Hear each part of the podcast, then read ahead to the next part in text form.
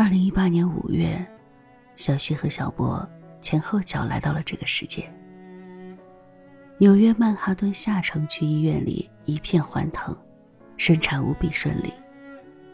我妈妈在等候区，屁股还没坐热，刚和我爸爸打字发了一条微信，就看到我老公噔噔噔出来报喜了，生好了，自然生产。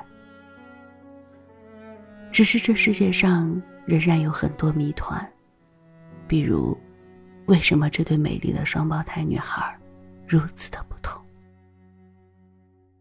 一个是朗月当空，一个是两眼空空。一个见人笑嘻嘻，一个成天哭唧唧。一个腿都站不稳就想往外跑，一个就喜欢独自做墙角。说是双胞胎。却性格迥异，我的两个娃儿啊，人世间的小稀奇。两岁零三个月的时候，小西被鉴定为重度自闭症，认知、语言、社交和身体运动各个方面都被认定为严重迟缓，并且伴有严重感官敏感问题。而双胞胎妹妹小博。却是一个普通发育的孩子。两岁半的时候，小西还只会说一个音节的词，比如沙发是两个音节，他就只能说发或者发发，词汇量非常少。小博基本都能说完整的句子，问问题，甚至可以唱儿歌，但是这些对于小西来说，都不是那么容易的。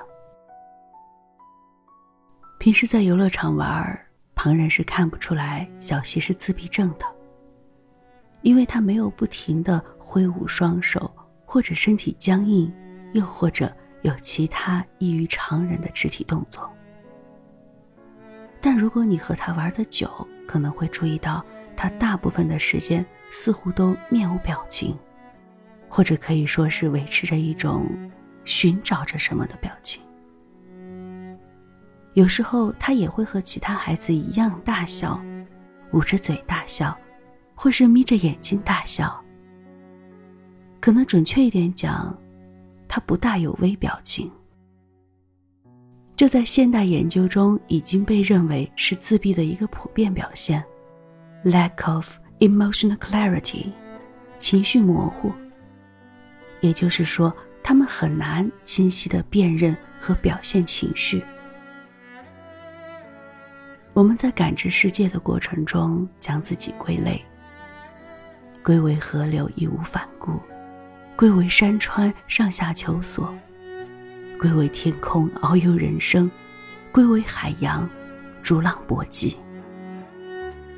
因而想不到这一层。有感官认知障碍的小溪对疼痛是麻木的，但是对希望不能达成是非常敏感的。他需要很多拥抱，很多抚慰。需要摩挲棉质地的毯子，入迷的看自己的手，看窗外的各种人物，用自己空洞的眼。有时候，小小溪从他的出神中，他的世界里回来了。他美丽的大眼睛笑成了弯弯的月亮。他趴在窗口舔玻璃。把一切触手可及的物品放到嘴巴里。他把牛奶倒进米饭，然后双手在里面尽情的摩擦。他美丽的身躯在阳光下旋转，从来不会晕。他躺在地上玩转椅的轮子。妈妈的转椅那么大一张，他只注意到了下面难以企及的轮子。小溪的世界，是我们难以企及的。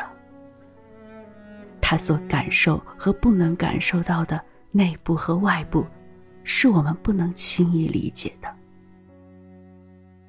当他在嘈杂的儿童乐园轻松听到、轻松指出远处飞过的我们看来若有若无的每一架飞机，当他随时随地躺下吮吸手指。当它一开一灭，灯开关一晚上，我们只能默默看着这个天生的诗人。我自诩诗人，能看到天黑前走过人间的猫，看到雨中呼啸而过的古生物。而我的女儿，她是一个真正的诗人，她真的看到，真的听到，感受到一个不一样的世界。如果他有这种能力，用他自己的语言把这种感受说给诗听，说给自己听，说给世界听，那会为这个社会上的自闭儿童和他们的家庭，为社会文化发展带来多大的力量？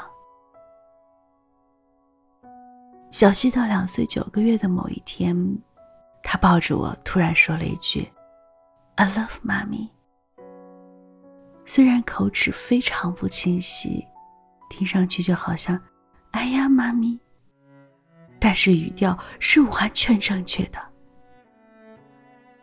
我的惊讶和泪水同时涌出。不知道是哪位老师在哪本书里教的，真是太感谢他了。